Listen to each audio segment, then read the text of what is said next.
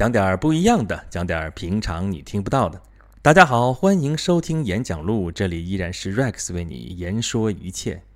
啊，我们上期节目是借着新视野号造访冥王星这件事情啊，是讲了这件事情的整个的来龙去脉啊，有关于冥王星的前世今生啊，然后它周边的一些事情都啊简单的掰扯了掰扯啊。其中我提到一点说，冥王星这个名字，我们中文会翻译成冥王星，这是个意译啊。如果音译的话，就是 Pluto 翻译成普路同啊。我上一期特别强调了一句，说这是罗马神话里边冥王的名字。啊，罗马神话跟希腊神话并不一样啊啊，其中最大的不同就是他们的神的名字不一样。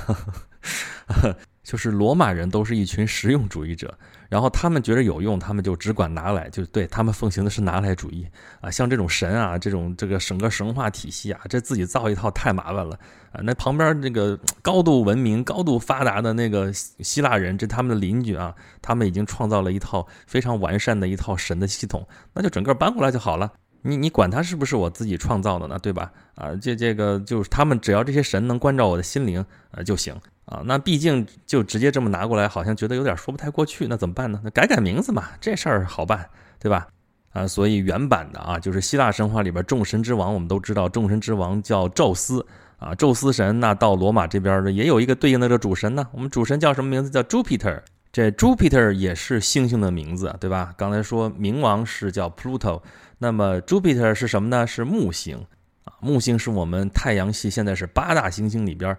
最大的那一个啊，所以它是众神之王嘛。我们在天上看到的时候，木星也是啊，耀眼夺目，对吧？所以它是 Jupiter。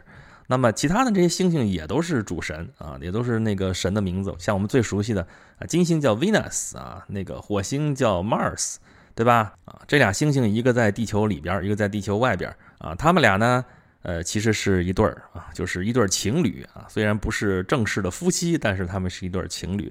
啊，这个 Mars 是战神啊，战神，你看啊，力量啊，那个打仗，这就是男人干的事儿啊。他本身也是战神，是个男的，男性的形象。然后呢，Venus 维纳斯女神，对吧？这是爱与美的女神，我们大家都喜欢她，对吧？啊，她肯定是个女性的形象，是美女啊，所以他们俩又是一对儿。所以你记得那句话吗？说男人来自火星，女人来自金星，为什么呢？就是从这个渊源来的。因为男人嘛，男人来自火星，火星代表的是战神啊。然后女人来自金星，金星代表的是爱与美。而且大家记不记得那个表示雄性和雌性的两个符号啊？一个是一个圈圈带一个箭头，对吧？一个是一个圈圈带个十字，这两个分别是什么东西呢？啊，一个圈圈，一个箭头，那其实那个圆的就是。呃，战神的盾，然后那个尖儿就是战神的矛啊，有矛有盾，哎，所以它是战神的一个符号，所以它代表雄性，代表进攻，也代表火星啊。那么那个代表雌性的那一个圈圈一个加号，那是什么东西呢？哎，那是维纳斯的镜子啊，要爱美嘛，所以要天天照镜子，这就是占星学上的符号啊。这些我们那个太阳系里边这些行星啊，还有包括十二星座呀，在占星学上面都有符号，都很有意思。后面的节目当中，我们有机会慢慢说。那么刚才说到这个地方，说啊维纳斯啊 Mars 啊这个马尔斯，你爱怎么翻怎么翻吧，啊这都是罗马神话里边神的名字。那么在希腊神话里边，这俩神也有啊，几乎就是完全一样的角色设定，就是名字换了一下啊，应该是那个罗马人给换了一下。他们原版的名字应该是什么呢？啊，爱与美的女神叫阿弗洛狄特啊。算了，希腊语反正我也发不清楚，就就就直接说这个译音吧。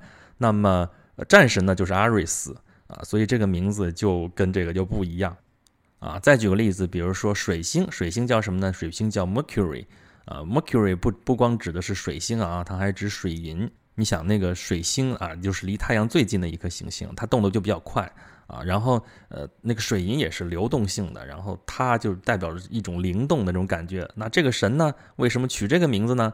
啊，就是 Mercury 本身就是众神的使者，就负责到处传递信息，它是个 messenger。啊，它会飞啊，它是神行太保啊，日行不知道多少里吧，反正有什么新消息，神界的这些消息都是它来传递的啊。然后它的希腊文名字是什么呢？是爱马仕，对，就那个奢侈品牌爱马仕。我不是胡说八道啊，因为呃那个字儿拼出来是，其实如果如果我们现在按照英文的发音叫赫尔墨斯，但同样这个词儿如果是作为这个品牌名，这是法国的品牌嘛？那法国人按法语来读的话，就成了。爱马仕，爱，马斯，我我我发音不准啊，就这个意思，啊知道就行了。就是众神的使者是赫尔墨斯，在希腊语里边那么好，有关这些神话故事，我们将会在后面我们讲啊，古希腊神话，还有讲那个星座啊什么这些的内容的时候，呃，会给大家详细的讲。耶，我是不是透露点什么消息了？好吧，你们知道就知道了啊。那么今天我是想讲一讲什么呢？就是讲讲罗马人，就是我们刚刚讲的这个啊，这些拿来奉行拿来主义、奉行实用主义的这群罗马人啊。我们讲西方文明有一句话叫做“言必称希腊”。啊，就说希腊呢，古希腊是西方文明的一个发源地，一个源头啊。还有一个说法是，西方文明其实渊源于两西啊。两西是哪两西呢？呃，一个就是古希腊，另外一个是古希伯来啊。希伯来人就是我们后来说以色列人啊、犹太人啊，都是从这儿来的。那他们给西方文明贡献的就是宗教。啊，不是一般的宗教啊，是一神教啊，就是以犹太教义为核心的这么一个一神教，然后从这儿衍生出来，后来西方的就是基督教，甚至后边的伊斯兰教也是从这个渊源呃出来的啊，就是亚伯拉罕诸教嘛，就是一神教的传统。那么古希腊呢，就是奉献的就是这个科学呀，这个民主啊，有其他的这些啊人文啊、政治啊、社会啊这些传统的一些渊源，都是从古希腊文明这地方发发源出来的。啊，但是这两西最后怎么影响西方文明的呢？都是通过罗马人啊。刚才说，呃，罗马人从希腊那边直接把他的神话体系就拿过来了，就是希腊人的宗教啊拿过来了，就是他一开始的原始的宗教啊。那罗马人其实从希腊人那边拿过来东西还多呢，什么呃政治的啊，什么科学的啊，什么的，他自己就没那么呃艺术的，还有这雕塑啊，什么建筑啊，这些东西都是从希腊的渊源过来的，但是在罗马人这儿发扬光大。啊，比如说建筑那些，你看我们现在看的柱子，说叫罗马柱啊，对吧？甚至中间一根柱子上边，哎，翘起来一点，下边哎，翘起来一点，呃，这叫罗马柱。但罗马柱这个渊源其实它的源头是希腊古希腊的那种柱子，啊，你说是多多利克柱子还是什么埃尔尼亚的什么柱子？这都这都是他们的那个源头。呃，然后甚至那个字母都是从这儿来的。你比方说那个字母 I 上边下边加上衬线，那就是个罗马柱嘛。所以说跟这个也是有关系啊，所以罗马人啊，甭管你是哪儿的啊，只要觉得好就拿过来，然后修吧修吧改吧改吧，最后就变成罗马人的了啊。宗教也是啊，刚才说了这个原始的宗教啊，后来那个官方的宗教啊，就是这种多神信仰啊，这个整个体系其实就照搬的希腊人那套啊，就是呃 Olympus，就是俄林波斯山啊，会翻译成这个名字，或者我们现在叫奥林匹斯山上的众神啊，这有十二主神啊，就是他分别有自己的罗马名字。啊，然后那个故事呢，基本上就跟那个希腊神话的故事一样，啊，照搬过来的，就是改不改不修不修不，改头换面就成罗马的神了，啊，一直到后来，后来皈依了基督教，基督教也不是原始的那个基督教了，也不是耶稣当时创教的时候那个基督教，是圣保罗在罗马传教之后那个基督教，然后他们啊，经过了官方的这个认可之后啊，皇帝亲自过来信教了之后啊，君士坦丁大帝嘛，发布那个米兰敕令，这个啊，基督教一个是合法，后来变成了罗马的一个国教。它就变成了罗马人的基督教，它就慢慢的才变成我们现在这个样子啊。那么如果说到西方文明啊，如果想要比较好的、比较清楚的去认识它的话啊，掐头去尾，中间这个罗马帝国的这个时代还是应该去好好去了解一下的啊。我说的是了解啊，不是让大家去背啊，不是让大家去硬记啊。你否则你记住一堆什么历史事件，记住一堆罗马帝国怎么怎么着，有多少皇帝，怎么怎么着。呃，打了多少仗啊？跟谁谁谁发生过什么事儿？你记住一堆这东西没有用，它是有脉络的。所以我下面就是要给大家白扯白扯这个脉络。首先，在说所有这些事情之前啊，我想先强调一句，就是啊，罗马帝国啊，我现在说的是罗马帝国啊，它这罗马的历史比较复杂，前面有一段时间是王政时代，就是有国王的啊，国王，哎，国王就是 Rex。大家好多人问我说：“你 Rex 啊，就当一个名字来说，那 Rex 什么意思呢？Rex means king，就是 Rex R E X 这三个字母就是罗马人的王。就拉丁文里边说国王就是 Rex 啊。那么列维说了，那 Rex 你你拿这三个字母来做名字，你什么意思啊？你是不是狂妄自大？你怎么怎么样啊？也不能这么说吧，就是。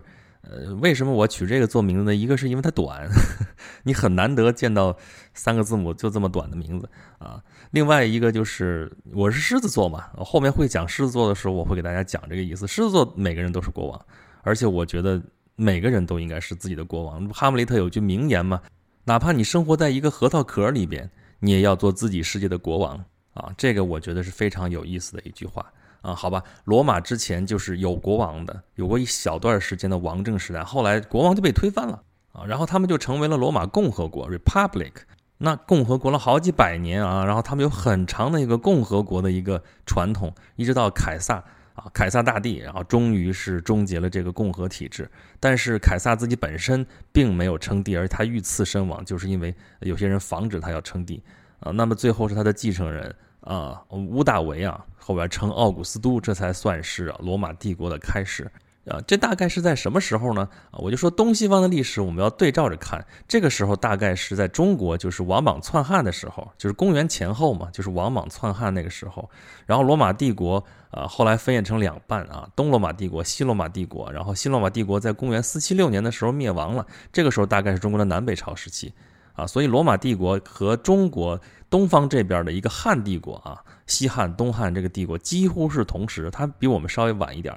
这个这其实是在人类历史上非常有意思的一个现象啊，就是在啊人类文明的核心地带，当时主要是欧亚大陆嘛，欧亚大陆的两端分别形成了这么两个统一的大帝国啊，西边就是罗马帝国，东边就是汉帝国啊，所以我说这个历史我们也要对照着来看，而且有关这两个统一的大帝国，它对后世的影响，还有一系列的非常非常有意思的事情，也是历史惊人的相似。你看我们这期的标题啊，我取的名字叫《帝国的幽灵》。哎呀，说上去挺瘆人啊，幽灵都出来了。我们知道马克思那个著名的共产党宣言开头就是啊，一个幽灵，一个共产主义的幽灵在欧洲大陆徘徊啊。我今天为什么要用这样的题目呢？就是啊，作为东西方的这两个大帝国来讲啊，他们的存在是两千年前的事情啊，他们的灭亡也已经有那么一千呃七八百年这样的一个时间了，但是它的影响却一直存在。一直到后来的历史都受他的深深的影响，一直一直能到现在还能看到他们的影子。这就是我今天我要说的这个事情。所谓百足之虫，死而不僵，就是因为这两个帝国太过伟大、太过统一、太过辉煌，所以它给世人的那个影响持续的时间就非常非常长，以至于它毁灭了之后，有不断的有人想试图去重建它。啊，重建的虽然是新的国家、新的帝国、新的王朝，但是他们都会向这个古老的帝国来致敬。比如说罗马帝国啊，我们先说欧洲这边的历史啊，就是罗马帝国，我们知道是毁于呃蛮族入侵啊，这个其实跟中国这边的五胡乱华是非常非常非常像的，就是北方的这个游牧民族也好，渔猎民族也好啊，他们呃本来是在。呃，北方在自己的那个环境里边待的挺好的，后来结果他们啊，跟这个所谓文明 （civilized） 就是这些所谓文明的人啊，文明呃发生了更多的联系，然后他们就呃入侵了这个农耕民族的这些土地。啊，在西方啊，本来这个罗马帝国就已经腐朽没落，就已经快不成样子了啊。中间不断的就是分裂啊，分过好几次啊，东西分治啊，东罗马帝国、西罗马帝国，因为帝国实在是太大了啊，继承人又不是只有那一个，就啊分开把帝国一分为二啊，东罗马帝国、西罗马帝国啊，甚至啊帝国里边还有一个正皇帝，一个副皇帝，非要整那么复杂啊，一直到后来，终于西罗马帝国就被这一波又一波的蛮族就给灭掉了。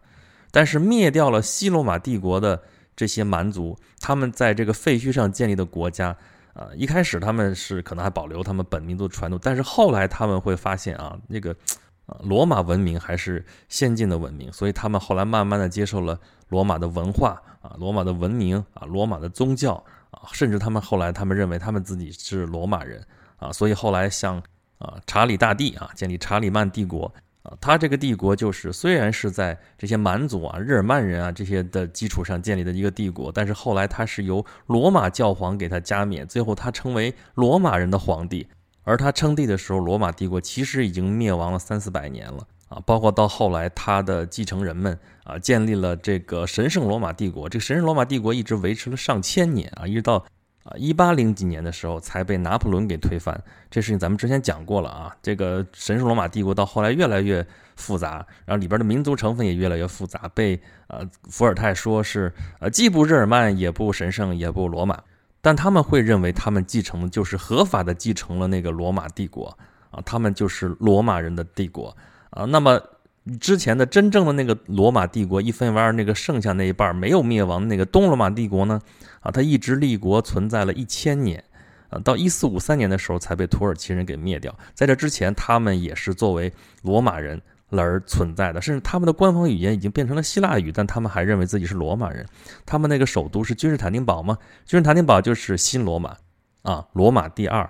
那么一四五三年君士坦丁堡陷落之后啊，改名叫伊斯坦布尔了。那么这边君士坦丁堡一陷落，那边俄罗斯人就把这个帽子给拿走了，他们把他们的首都命名为罗马第三啊，他们自己自称自己是沙皇啊，沙皇是什么呢？沙皇就是凯撒。啊，罗马的皇帝都自称为凯撒，自称为奥古斯都啊。这当然这中间有细微的区别，但其实都是帝王的尊号。包括德语里边说皇帝就是凯撒这个词啊。